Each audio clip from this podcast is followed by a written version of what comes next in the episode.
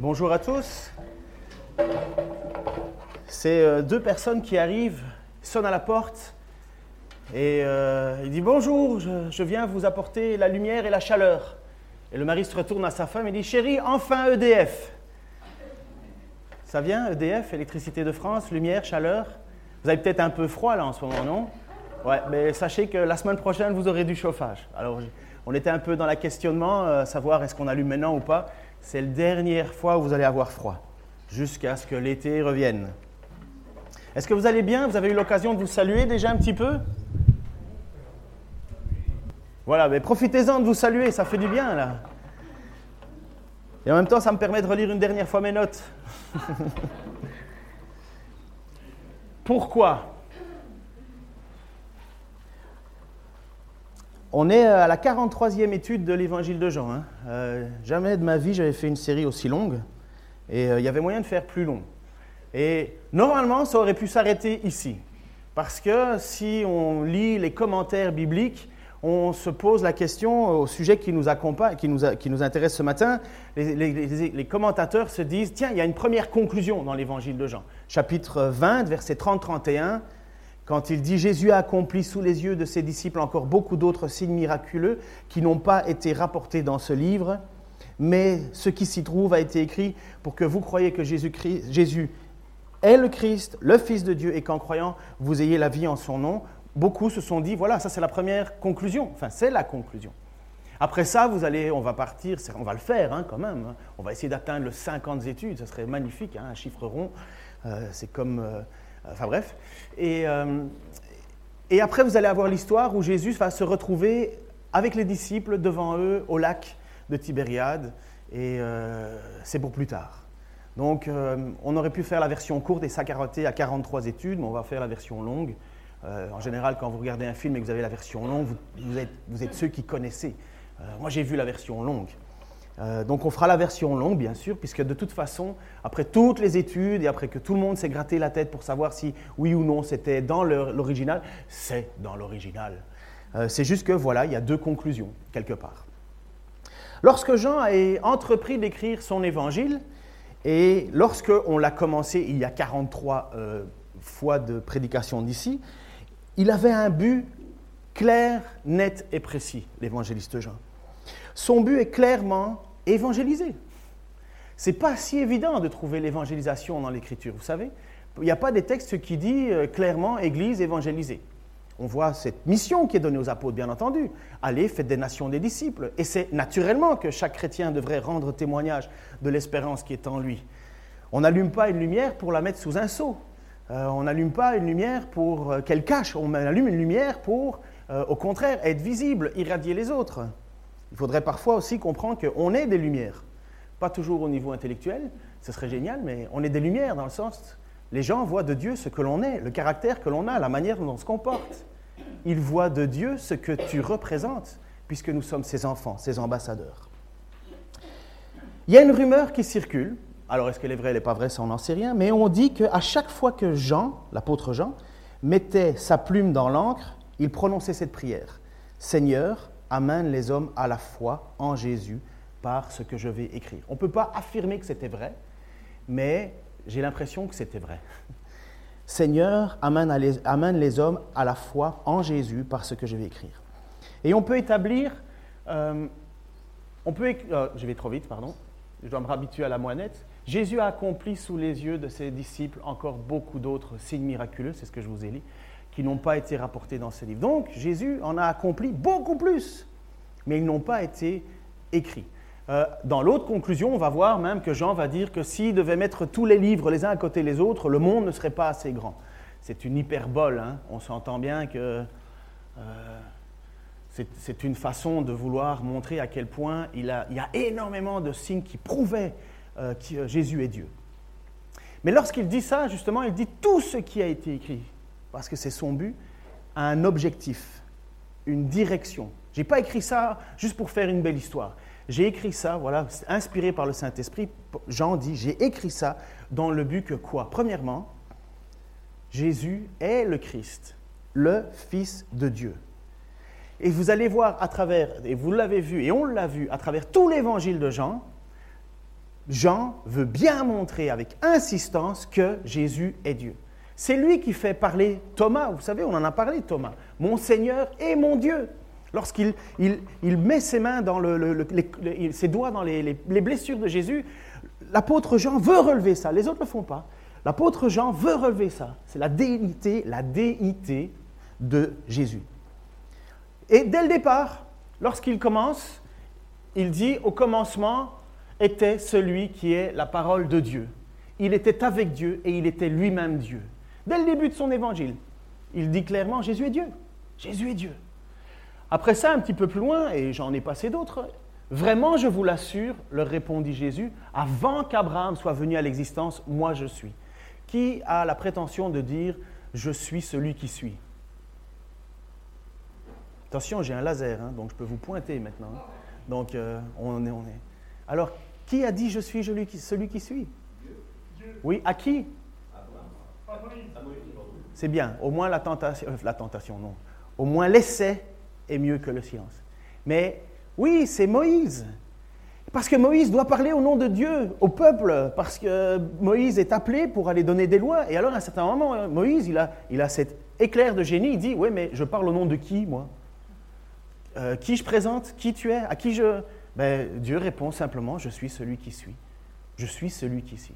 Et quand Jésus dit et parle aux pharisiens, il dit, mais vraiment, je vous l'assure, le répondit Jésus, avant qu'Abraham soit venu, moi je suis. Abraham, c'est bien avant Moïse. Hein? Abraham, c'est le père de la foi. C'est à partir de lui que cette relation de foi s'est instaurée entre Dieu et les hommes. Eh bien, Jésus dit, moi, avant Abraham, je suis.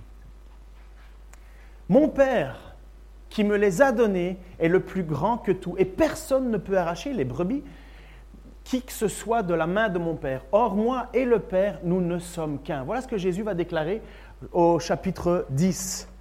Mon Père et moi, on n'est que un. Et ça, c'est toujours l'objectif de l'évangéliste Jean, dans l'évangile de Jean qu'on lit, cet objectif absolu de Jean de nous faire comprendre que Jésus est Dieu. C'est pas rien. C'est pas rien. Mon Père, euh, ne crois-tu pas que je suis dans le Père À un certain moment, c'est les apôtres qui posent des questions parce qu'ils sont un peu perdus. Ne crois-tu pas que je suis dans le Père et que le Père est en moi? Ah, Décidément, je suis. Bon, bref, c'est pas le bon passage, je l'ai oublié. Ne crois-tu pas que je suis dans le Père et que le Père est en moi? Ce que je vous dis, je ne le dis pas de moi-même. Le Père demeure en moi et c'est lui qui accomplit ainsi les œuvres, euh, ses propres œuvres. Croyez en moi. Voici ce qu'il dit. Croyez en moi je suis dans le Père et le Père est en moi. Sinon, croyez au moins à cause des œuvres que vous m'avez vues accomplir. Quand Jésus est devant les pharisiens et devant le peuple, il dit Mais, mais croyez en moi. C'est pas rien, hein Ayez toute confiance en moi. Pourquoi? Je suis Dieu. Mais c'est un choc, il hein. faut, faut, comprendre que c'est un choc. Ça, c'est, on a un être, c'est sûr, un homme extraordinaire, euh, qui accomplit des signes extraordinaires, mais de là à se dire qu'il est Dieu, c'est... Il faut pas oublier que celui qui prenait le nom de Dieu, en vain, c'était un blasphème et il méritait la mort. Euh, c'est une des raisons pour laquelle les, pharisiens étaient tout en train de scruter Jésus, parce qu'ils voulaient prouver, enfin, ils voulaient montrer que Jésus était un imposteur. Mais ils attendent le Messie, le Messie est devant eux, mais ils ne le reconnaissent pas. Donc pour prouver que Jésus en oui, que Jésus est Dieu, Jean va utiliser dans son évangile des signes. Sept signes. Pas 200, pas 300, pas 400, pas des milliers qui rempliraient le monde, il en a utilisé sept. Il y a sept miracles ou signes dans l'évangile de Jean. Donc quand Jésus dit un certain moment, désolé, hein, je n'ai pas l'image, mais quand Jésus dit un certain moment, si vous ne croyez pas par ce que je dis, croyez au moins par ce que je fais. Lorsque l'évangéliste Jean veut faire comprendre au monde, le monde c'est vous aujourd'hui, et le monde ça sera les autres après nous, et le monde c'était avant nous, lorsqu'on ouvre l'évangile, il veut faire comprendre au monde que ces signes sont la preuve qu'il est bien Dieu. Mais d'abord, c'est quoi un miracle? Il y a le mot miracle, signe, il y a trois mots en grec pour définir le mot miracle. Nous, on utilise euh, signe, on utilise prodigue, on utilise miracle. Premièrement, il y a le mot dunamis. Dunamis, vous connaissez un petit peu? À quoi ça vous fait penser, dunamis? Qu'est-ce qu'on a pu... Euh, C'est très bien essayé. Euh, si je suis quelqu'un de vivant et de... Ah, on dit, ah, ce gars-là, il est dynamique, exactement. Euh, même chose pour faire, pour faire des trous, on utilise la dynamite. Eh bien, le mot dunamis, vient exactement de ça. C'est le mot puissance. C'est le mot énergie. mais c'est traduit d'abord 120 fois par le mot puissance et 22 fois par le mot miracle. Donc, on sait que c'est un, événement avec un pouvoir surnaturel, mais c'est une puissance. Il y eut un moment de stupeur. Ils se disaient tous les uns aux autres, quelle est cette parole? Il donne des ordres aux esprits mauvais avec autorité et dunamis. Et ils sortent. Donc quand Jésus accomplit des, miracles, premièrement, c'est une puissance. Et les gens se rendent compte que Jésus a une puissance. Mais d'où vient cette puissance? Il y a un autre mot qui est terrasse, qui lui est traduit par prodigue, 16 fois par prodigue et deux fois par miracle. C'est un événement qui nous épate. OK?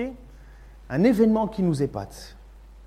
À un certain moment, et c'est ce qui est passé dans la vie de Paul et Barnabas, dans Actes chapitre 13, néanmoins, Paul et Barnabas prolongèrent leur séjour dans cette ville.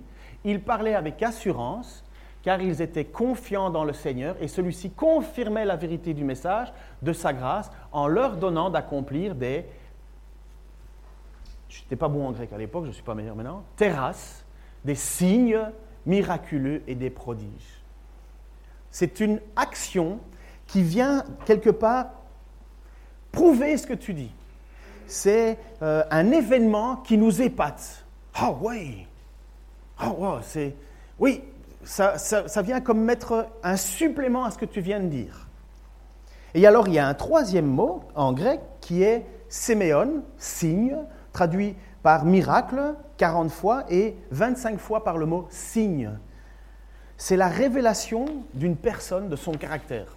Je vous fais peut-être un cours de, de, théologie là, mais ça ne fait pas de mal non plus. C'est la révélation d'un caractère. Regardez. Décidément, j'ai mal fait mon PowerPoint, je pense. Ouais, j'ai mal fait mon PowerPoint. C'était tard hein, hier soir, mais c'était bon. Hein. Ah, c'était bon. Alors, il y a les signes que Jésus a fait, les sept signes. Premièrement, Jésus a fait le signe qui doit réjouir tous les Bordelais, les Bourguignons et finalement toute la France entière. Jésus a transformé de l'eau en vin. Vous imaginez l'économie de la France si Jésus avait fait l'inverse, hein? s'il avait transformé du vin en eau. Mais qu'est-ce que, qu'est-ce que ça représente finalement, ce, signe de l'eau? Mais n'oubliez pas que quand Jésus a utilisé ça, euh, premièrement, on ne parle pas de quelques litres, hein. euh, on parle environ 750 litres, grosso modo. Hein. ça faisait la fête à l'époque. Et c'est Jésus qui l'a fait la meilleure. Puisque quand on, fait ce vin, ce vin miraculeux, on dit, mais bon sang, quel excellent vin Mais quand il fait ça, qu'est-ce qu'il fait? Il utilise des, des jarres, des immenses jarres d'environ 125 litres, hein, plus ou moins, qui sont en fait utilisés pour le rituel de purification du peuple juif. Et lorsqu'il le transforme en vin, qu'est-ce qu'il fait? Eh bien, il vient montrer que la nouvelle alliance est bien plus joyeuse que l'ancienne. Il vient montrer que la nouvelle alliance est plus fraîche, plus, agréable. Parce que le but de transformer l'eau en vin, c'est la fête. Quand Dieu a créé le vin, il l'a créé dans un but. Hein. Il l'a permis et le vin est écrit un peu partout. Le but, c'est la joie. Après ça, bien sûr, les bons pensants vont dire oui, mais c'est aussi l'exagération. Oui, bien sûr, c'est l'exagération, comme pour tout. Euh, aimer mon épouse, c'est génial. Je peux l'aimer tellement fort que ça en devient emprisonnant même. On, appelle ça des amours possessifs. Pour tout, l'exagération. Enfin, elle ne souffre pas de ça encore, vous inquiétez pas. mais, pour tout, l'exagération est une mauvaise chose. La modération est une bonne chose. Avec l'alcool, la modération est une bonne chose. Mais le but de l'alcool, c'est de réjouir, c'est de mettre de l'huile, comme, comme de mettre de l'huile, je prêche sur l'alcool, on dirait. enfin, pour un bourguignon, c'est pas mal. Mais c'est comme mettre de l'huile sur la face, dit Dieu. Et quand le peuple, à, l'époque d'Esdras, retrouve la loi, qu'est-ce que Dieu dit? Le peuple est complètement écrasé, abattu, parce qu'ils ont redécouvert le livre de la loi, ils se sont rendus compte qu'ils étaient pécheurs. Et qu'est-ce que Dieu leur dit par l'intermédiaire d'Esdras ben, Ne prenez pas une tête triste, faites la fête, allez chercher un bon repas, Prenez-vous des bonnes boissons. Ceux qui n'en ont pas, enfin les, voisins, les amis qui n'en ont pas, ben, allez leur porter. Faites la fête parce qu'aujourd'hui c'est un jour de réjouissance. Et l'alcool y est. deuxième miracle, la guérison du fils d'un officier. Cet homme est là et il vient voir Jésus à distance. Son fils n'est pas là. Il vient le voir et il dit Aie pitié, aie pitié. Et cet homme est accepté par Jésus, mais à distance. Parce qu'il rentre chez lui, il va voir ses serviteurs et il va dire, mais à quel moment mon fils a été guéri? Et alors les gens vont dire à telle heure? Et cet homme dit, mais c'est exactement au moment où Jésus a dit que mon fils était guéri. Donc finalement, il nous prouve qu'on euh, n'a pas besoin uniquement de le toucher ou d'être là. On a besoin de mettre sa foi et que sa foi peut porter à distance. Il ne fallait pas aller au temple pour faire un rite ou quoi que ce soit. Il fallait s'adresser à lui directement. La guérison d'un paralytique, vous vous souvenez, cet homme qui était pendant 28 ou 38 ans, je ne sais plus exactement, mais il y a un 8 dedans, ça je suis sûr, qui était dans la, euh, piscine de Bethesda. Et c'était un endroit où tout le monde allait, tous les gens qui, voulaient être guéris se jetaient dans la piscine parce qu'à un certain moment, il y avait euh, euh, le enfin, les traductions ne sont pas évidemment claires. Il dit apparemment un ange venait au-dessus de la piscine et au moment où l'ange venait, l'eau, frissonnait et le premier qui se jetait dedans était guéri. Alors, je vous ai expliqué quand on a abordé ce sujet-là que ce passage est un peu compliqué à comprendre, mais il y avait vraiment quelque chose puisque des foules y sont là et puis 38 ans un gars veut y aller mais il ne peut pas. Et Jésus va voir cette personne et va lui dire Veux-tu être guéri? Ça, c'est la, question qui est en général étonnante. Hein. Veux-tu être guéri? C'est comme si tu arrives à l'hôpital, le médecin te regarde avec, euh, je ne sais pas moi, un clou ici, et il te dit euh, Tu veux être guéri Tu te dis Mais évidemment que je veux être guéri, euh, c'est pour ça que je suis là. Et le gars à Bethesda, ben, c'est pour ça qu'il est là 38 ans de paralysie. Et finalement, Jésus ne fait rien de manière extraordinairement publique. Il dit simplement au gars Prends ta natte et marche, il s'en va. Le type est guéri, et on lui demande, mais qui t'a guéri? Il dit, je ne sais pas. Je ne sais pas qui c'est. Je sais pas qui c'est. Jésus a voulu garder un anonymat. C'est pour ça qu'après ça, il va voir la personne, un peu plus tard, dans le temple, et il dit, oui, tu es guéri. Mais attention de ne pas pécher afin qu'il t'arrive pire. Sous-entendu, la guérison, c'est bien. Le salut, c'est quand même beaucoup mieux. Tu peux être guéri, mais pas sauvé. Tu peux être, tu peux être malade, mais sauvé. Jésus, au fait, euh, à la piscine de Bethesda, il n'en a qu'à guéri un, juste un. Pourtant, vous et moi, on est tout à fait convaincus que Jésus pouvait guérir tout le monde, hein, même à distance, même avant d'arriver. La multiplication des pains. Lorsque Jésus prend combien de pains, combien de poissons? Cinq et deux, ouais, vous vous souvenez, vous avez certainement à l'école du dimanche fait des petits dessins. Pas moi. Cinq pains, deux poissons, et il met les apôtres en difficulté. Il dit voilà, il y a 5000 personnes ici, allez chercher à manger. Les apôtres disent mais comment on va faire pour aller chercher à manger euh, euh, Premièrement, euh, on n'a pas d'argent.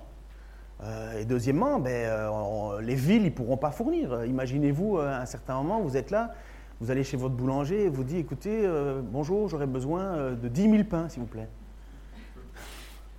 Votre boulanger, il va être super content, mais quand vous, lui dire et c'est pourquoi? Ben, Tu dis tout de suite, maintenant, là parce que le soleil va se coucher, il faut que je... Vous comprenez, les apôtres, ils se disent, mais comment on fait? Mais Jésus, à ce moment-là, tout ce discours étonnant, étonnant, parce qu'à partir du moment où il y a la multiplication des pains, qui va se passer deux fois d'ailleurs, je ne sais pas si vous, êtes, vous vous souvenez, une première fois d'un côté du lac, une deuxième fois de l'autre côté du lac, à un certain moment, Jésus reprend assez sévèrement le peuple en disant, vous n'êtes pas ici parce que...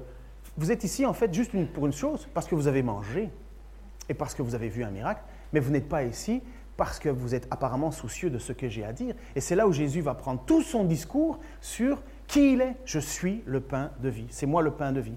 Et à un certain moment, les gens vont dire, parce qu'après ça, il va dire, celui qui me mange, mon corps est une véritable nourriture, celui qui boit mon sang, et ainsi de suite.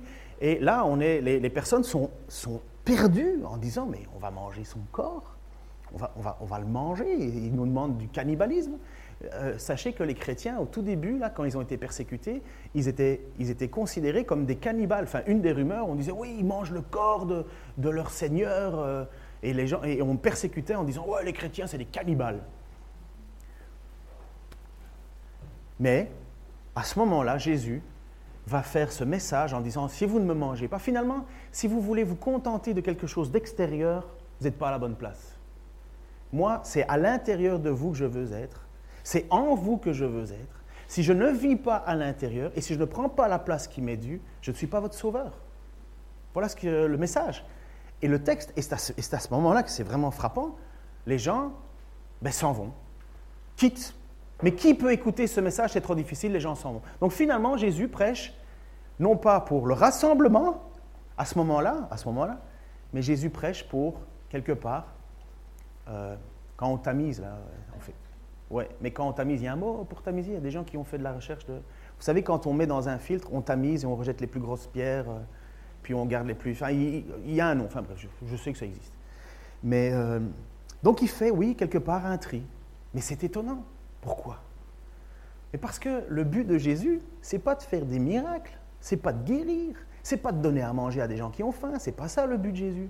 Le but de Jésus, c'est de vivre en eux et de les sauver le jour du euh, grand jugement, d'avoir la vie éternelle.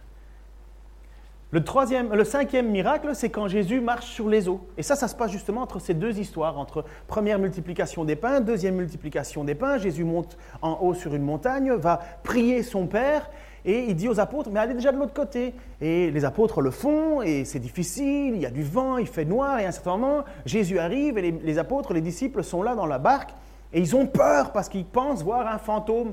Et c'est là où Pierre, que j'aime beaucoup, hein, je le reconnais, Pierre sort de la barque alors que les autres, les onze autres sont terrassés quelque part. Pierre, un peu fou, il dit Ok, moi, Seigneur, si c'est si bien toi, appelle-moi, je viendrai. Et en même temps, c'est pour ça que j'aime beaucoup Pierre, c'est qu'à un certain moment, Pierre, malgré sa passion, il doute. Il est, il est, il est abattu. Et c'est là où le Seigneur prend sa main et montre que le Seigneur ne nous abandonnera jamais et que ce n'est pas par nos propres forces que nous faisons les choses, mais toujours par notre attachement à lui.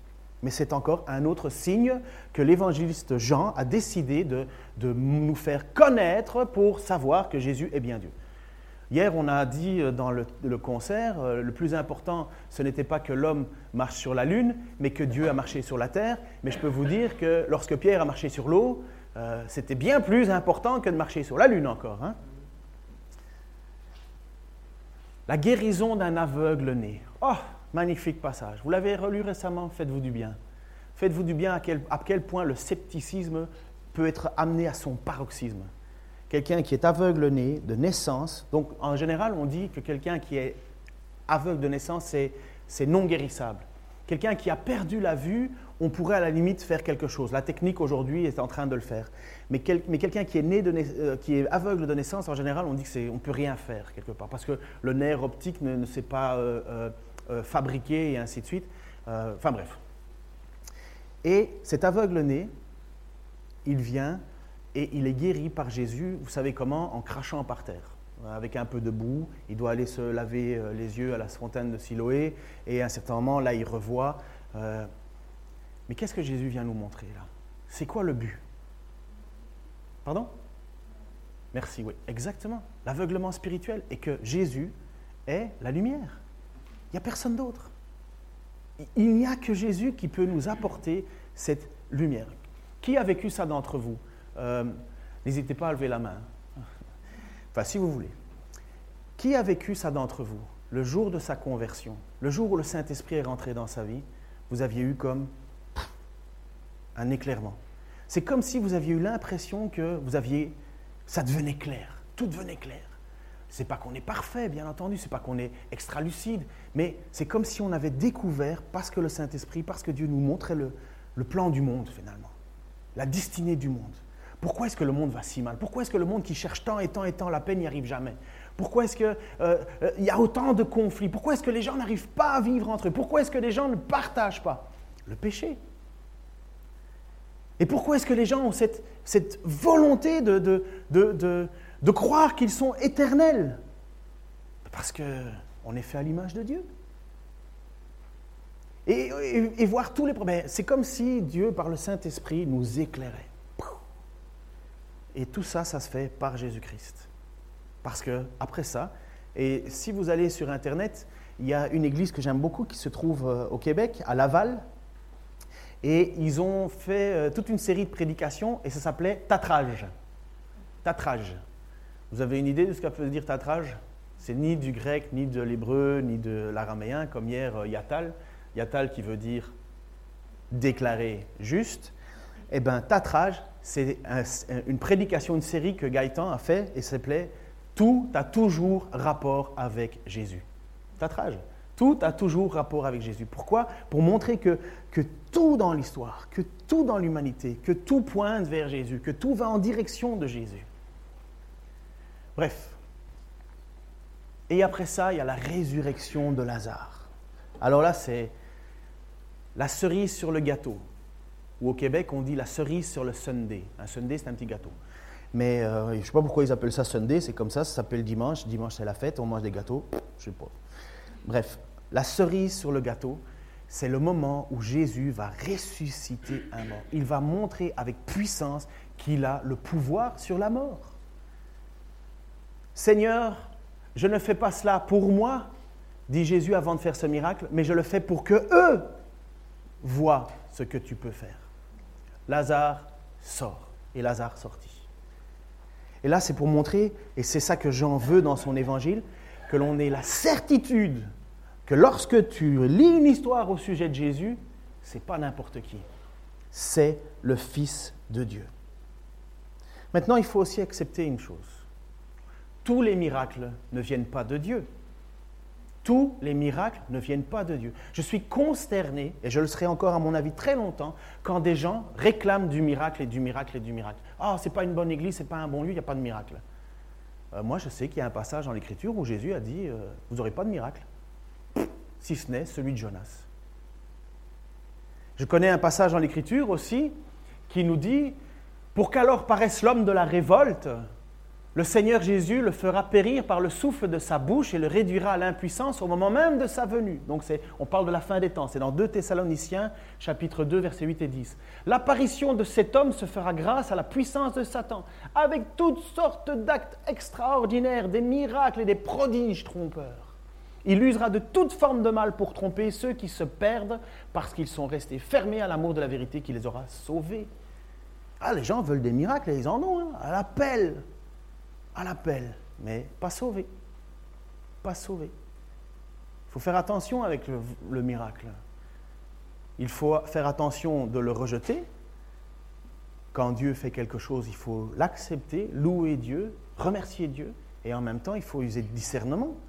Parce que ce texte-là, il n'a pas écrit pour les gens après nous, hein. il l'a écrit pour nous. Il l'a écrit, il y aura des choses trompeurs.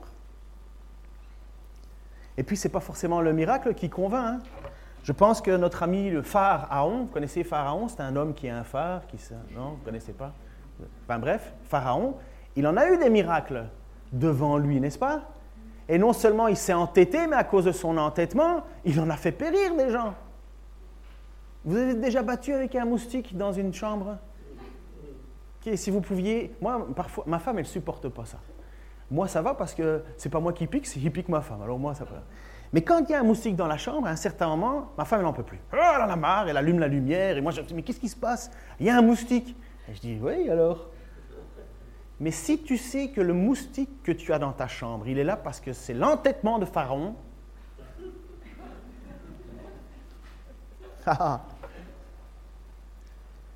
le monde est ouvert à l'intervention divine. Dieu n'a pas décidé d'arrêter d'être présent dans le monde. Dieu n'a pas décidé d'arrêter de bénir.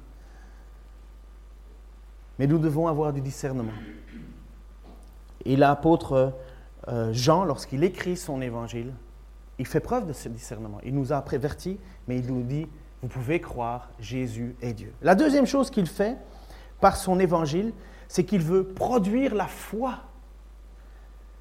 Qu'est-ce que dit Jésus? Si vous ne croyez pas que moi je suis, vous mourrez dans vos péchés. Il va dire, qui croit au Fils à la vie éternelle, là c'est avec Nicodème, qui désobéit ne verra, pas, la vie, mais la colère de Dieu demeure sur lui. Il y a une chose que vous devez savoir, hein, et peut-être que vous le savez, c'est pas qu'à la fin, oh, Dieu va nous faire euh, Ah, tu es bon ou Ah, tu es méchant, tu es mauvais, Ah, tu es sous ma colère ou Ah, tu es sous ma bénédiction. C'est pas que la décision va tomber plus tard. La réalité, c'est qu'on est sous la colère de Dieu. On est euh, rejeté. Mais Dieu fournit Jésus-Christ pour que ceux qui croient en lui mettent foi en disant Oui, c'est oui, le Fils de Dieu, oui, ça l'est. Et eh bien, parce que tu crois, on est sauvé. Mais si on ne croit pas, ben on reste dans l'état où on est. On demeure sous la colère de Dieu. On demeure, on reste. C'est pas que ah je vais régler ça plus tard. Je, verrai ça plus tard. Mais, mais non, plus tard c'est déjà maintenant. Plus tard c'est déjà maintenant. Est-ce que tu crois en Jésus? Est-ce que tu as confiance en lui ou tu, tu veux remettre ça plus tard? Ah, je verrai peut-être qu'il y a encore une chance. Après ça, on invente le purgatoire. C'est facile ça. Puis non seulement le purgatoire, mais si vous avez des amis riches, c'est tout à votre bénéfice parce qu'on peut alors euh, payer pour vous. Hein. On négocie avec Dieu. Combien ça vaut une âme? Enfin bref. Croire, c'est obéir. Croire, c'est obéir. Ça n'existe pas une croyance sans obéissance. Ma femme croit que je suis marié, mais elle le voit à mon obéissance au mariage. N'est-ce pas? Croire, c'est obéir. Croire en Jésus-Christ, ça veut dire faire ce que Jésus-Christ nous demande. Ça veut dire faire ce que Jésus-Christ nous dit de faire. Et c'est quoi l'obéissance? L'obéissance, c'est la soumission et la confiance. La soumission et la confiance. Ça ne peut pas aller l'un sans l'autre. Écraser les gens dans la soumission, croire qu'on va les tenir à un certain moment, ça va nous exploser, ça va nous perdre. Mais faire dans la confiance, qu'est-ce qu'on fait? Je suis le modèle. Suivez-moi, obéissez-moi. Et quand Jésus accomplit les miracles et les signes, qu'est-ce qu'il reçoit? Il reçoit l'authentification de Dieu. Croyez qui je suis. Si vous ne croyez pas par ce que je dis, croyez au moins par ce que je fais. Et alors, à ce moment-là, on se rend compte qu'on peut avoir confiance en ce Jésus. Je peux le suivre. Je peux le suivre. Je peux lui obéir. Je peux me soumettre à lui. Je sais qui il est. J'ai confiance. Je me soumets. Ça, ça n'existe pas, hein, un croyant euh, qui n'obéit pas. Ça n'existe pas nulle part dans le Nouveau Testament. Nulle part. Il n'y a que nous qui sommes très forts en négociation. Dieu pas. Dieu, il est fort en deux choses. En grâce et en condamnation. Il n'y a que deux voies. Tu crois que je suis le Seigneur Jésus-Christ, que je suis mort pour tes péchés Qu'est-ce que tu dois faire d'autre? Est-ce que je dois construire une maison, acheter Non, croire. Ok, d'accord, super, je crois. Euh, c'est pas, juste croire. Ma grand-mère fait ça aussi. Hein. Elle croit plein de choses. Elle croit, que, les fusées, lorsqu'elles montent dans le ciel, elles font la pluie. Ma grand-mère, elle croit que si on était à table 13, ça allait être un, un mauvais repas. Ma grand-mère, elle croit que si on casse un miroir, c'est sept ans d'années de malheur. Oui, elle croit des choses. Je connais des gens qui disent Oui, oui, je crois que Jésus est, euh, venu hein, sur terre, je crois qu'il a existé. Bien, très bien. Jacques va répondre à ces gens-là qui ont une, croix, une, croyance, oui, euh, euh, orthodoxe quelque part. oui, très bien, vous croyez que Dieu existe et que Dieu est un, très bien. Les démons aussi, ils le savent.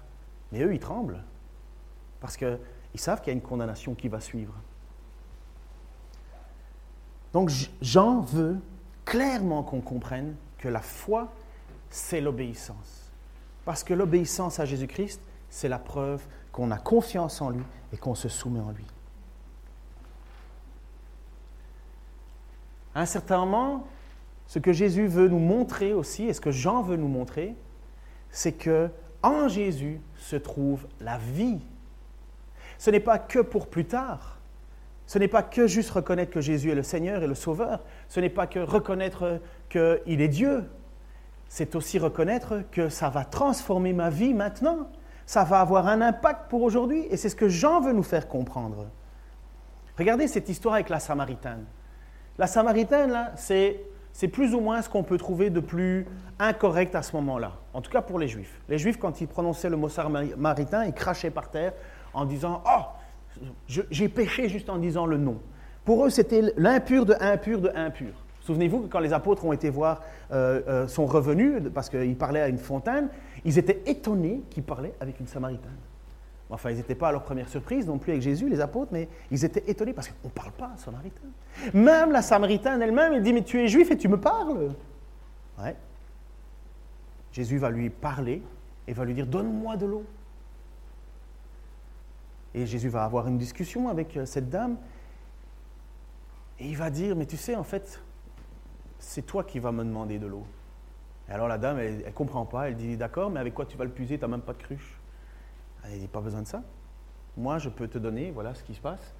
Celui qui boit de cette eau, l'eau que Jésus veut lui donner, reprit Jésus, aura de nouveau soif. Euh, pardon, euh, l'eau du puits. Mais celui qui boira de l'eau que je lui donnerai, donc ce que Jésus veut offrir, n'aura plus jamais soif. Plus jamais soif, la femme samaritaine, elle se dit, super, plus jamais soif, je ne dois plus aller chercher tous les jours 10 litres d'eau. Elle n'a pas encore compris de quoi Jésus lui parlait. Bien plus, l'eau que je lui donnerai deviendra en lui une source intarissable qui, jaillira jusque dans la vie éternelle. Lorsque Jésus euh, donne ce don, lorsque nous mettons notre foi en Jésus-Christ, lorsque nous suivons ce que Jean veut nous apprendre et que nous plaçons notre vie et notre espoir et notre soumission et notre abandon en Jésus-Christ, Jésus-Christ nous dit, je vais changer ta vie. En fait, vous savez quoi? J'ai entendu une excellente prédication là-dessus c'était en québécois avec un gars qui a un accent, mais terriblement québécois. Alors je veux bien vous le faire, mais il faudra que vous ayez euh, un cours de québécois 101 parce que... Mais... Et c'est excellent ce qu'il a dit. C'est un homme qui est spécialisé en relations d'aide, peut-être que vous connaissez, il s'appelle Pasteur Morissette. Et... Euh, super. Et il est excellent, hein, vraiment. Mais il dit, Dieu ne change pas des vies. Ça, c'est totalement faux, ça. Ça, là, c'est la magie. Oh, Dieu va changer ma vie. Je suis méchant, mauvais, j'ai le cœur dur, mais Dieu va changer ma vie. Je vais avoir un super palace, je vais avoir plein d'amis, je vais être une personne reconnue. Dieu va changer ma vie. Ah, je suis, je suis, je ne veux pas travailler, je ne fais rien de ce qu'on me demande, mais Dieu va changer ma vie. Vous allez voir, demain, je vais avoir du travail, tout va venir, mais je ne bouge pas mon derrière. J'attends que ça vienne. Non, c'est ce qu'il disait l'homme. Il dit, mais non, Dieu ne fait pas ça. Dieu change des personnes. Et quand les personnes sont changées, la vie change. Les mauvaises décisions, on ne les fait plus, on ne les suit plus. La vie change parce qu'une personne est changée, un cœur est changé, une vision est changée. Bien sûr, Dieu peut changer nos, circonstances, mais ce que Dieu veut, ce n'est pas changer nos circonstances, Dieu veut changer nos cœurs. Et voilà, c'est quoi quand il parle à cette Samaritaine Cette Samaritaine, elle a déjà été mariée cinq fois et la personne avec qui elle est, c'est un concubin. Imaginez-vous une seule seconde. Mettez-vous à cette place. Vous êtes le numéro 6, ok En tant qu'homme, hein euh, mais vous pouvez faire l'inverse euh, avec les femmes. Et les femmes sont encore plus susceptibles. Hein Donc vous êtes, vous êtes numéro 6. Et cette personne vous regarde dans les yeux avec passion et vous dit, mais je veux faire ma vie avec toi. Je veux donner toute ma vie pour toi. Tu es le plus important de ma vie, numéro 6. Comprenez? Cette dame-là, elle a une vie détruite. Au bout de cinq maris et le sixième qui n'est pas son mari, enfin, oui, on peut, on peut se dire, OK, elle a peut-être aussi un problème, la, madame, là. On peut blâmer les choses, les circonstances, mais à un certain moment, il faut, faut, se regarder à soi-même. Et qu'est-ce qu'elle a, cette madame? Eh bien, elle a besoin de changer de vie. Elle a besoin d'être transformée de l'intérieur. Elle a besoin d'avoir une eau qui jaillit de l'intérieur, une source de vie. Et une fois que cette source de vie sera là, moi je suis convaincu qu'après cette dame, elle a eu une meilleure vie. Pourquoi? Parce que Dieu l'a transformée. Ce qui n'était pas important est devenu important. Transformé. Dieu transforme des personnes, une personne à la fois, et il le fait. Et qu'est-ce qu'elle a fait, cette femme samaritaine? Vous vous souvenez? J'ai pas bien compris. Exactement. Celle qui devait se méfier du regard des autres a été la source du salut de son village, parce qu'elle a commencé à témoigner, à témoigner, à témoigner. Vous imaginez la source de vie qu'il y avait dans cette personne et qui a découlé non seulement pour elle dans l'éternité, puisque ça a commencé maintenant et ça va aller jusqu'au bout, et en même temps ça en a amené d'autres avec lui, avec elle. Source de vie. On a appelé l'évangile de Jean, désolé, hein, j'étais un peu long, pardon. On a appelé l'évangile de Jean l'évangile universel. Parce que quand Jean écrit son évangile, en fait, il prend le temps d'expliquer les traditions juives. Donc on se dit que ce n'est pas juste pour un auditoire juif qu'il écrit. Euh, s'il prend le temps d'expliquer, c'est qu'il veut que ça aille plus loin. Et vous savez que le livre le plus imprimé, ou en tout cas le plus lu, c'est lequel? Dans le monde, hein. c'est l'évangile de Jean. On dit que la Bible est le livre le plus lu c'est vrai, et le plus imprimé, le best-seller. Mais vous savez que bien souvent, on imprime juste des petites sections. Et le meilleur livre que vous pourrez jamais donner, selon moi, hein, à des personnes qui veulent découvrir l'Évangile, c'est l'Évangile de Jean. C'est l'Évangile de Jean. Son but est clair. Tout ceci a été écrit afin que vous croyiez.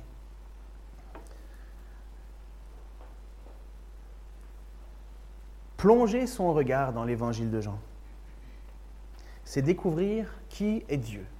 Parce qu'on se pose la question, hein. mais à quoi il ressemble Dieu?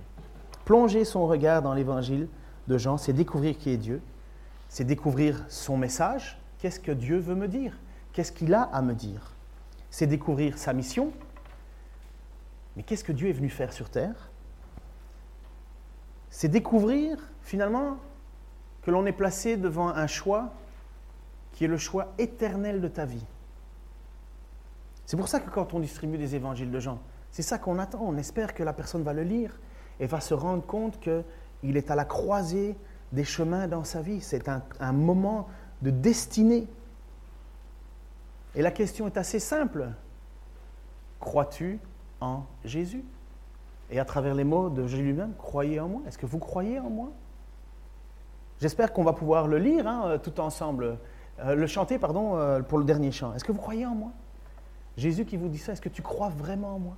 Est-ce que tu m'obéis vraiment en fonction de ce que tu crois? Est-ce que je suis Dieu pour toi? Est-ce que je suis l'auteur de ton salut? Est-ce que c'est moi qui vais pouvoir te sauver? Est-ce que, je suis, celui qui nourrit ta vie chaque jour? Est-ce que je suis la source de la fontaine dans ta vie?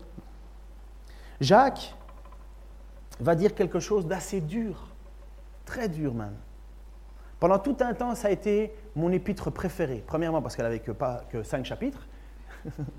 ça, c'était soigné par ma fainéantise. Mais après ça, parce que c'était tellement dur. Bon, Jacques, c'est le punching ball quand on lit ça. Si tu veux, si tu veux savoir où tu en es dans ta vie avec Dieu, relis un peu l'épître de Jacques, ça remet en question. Boum, boum. Et à un certain moment, voilà ce que l'épître de Jacques va dire. Donc Jacques, dont on pense que à 95%, c'est le frère de Jésus. Hein. On ne peut pas affirmer à 100%, mais 95, c'est déjà pas mal. Hein.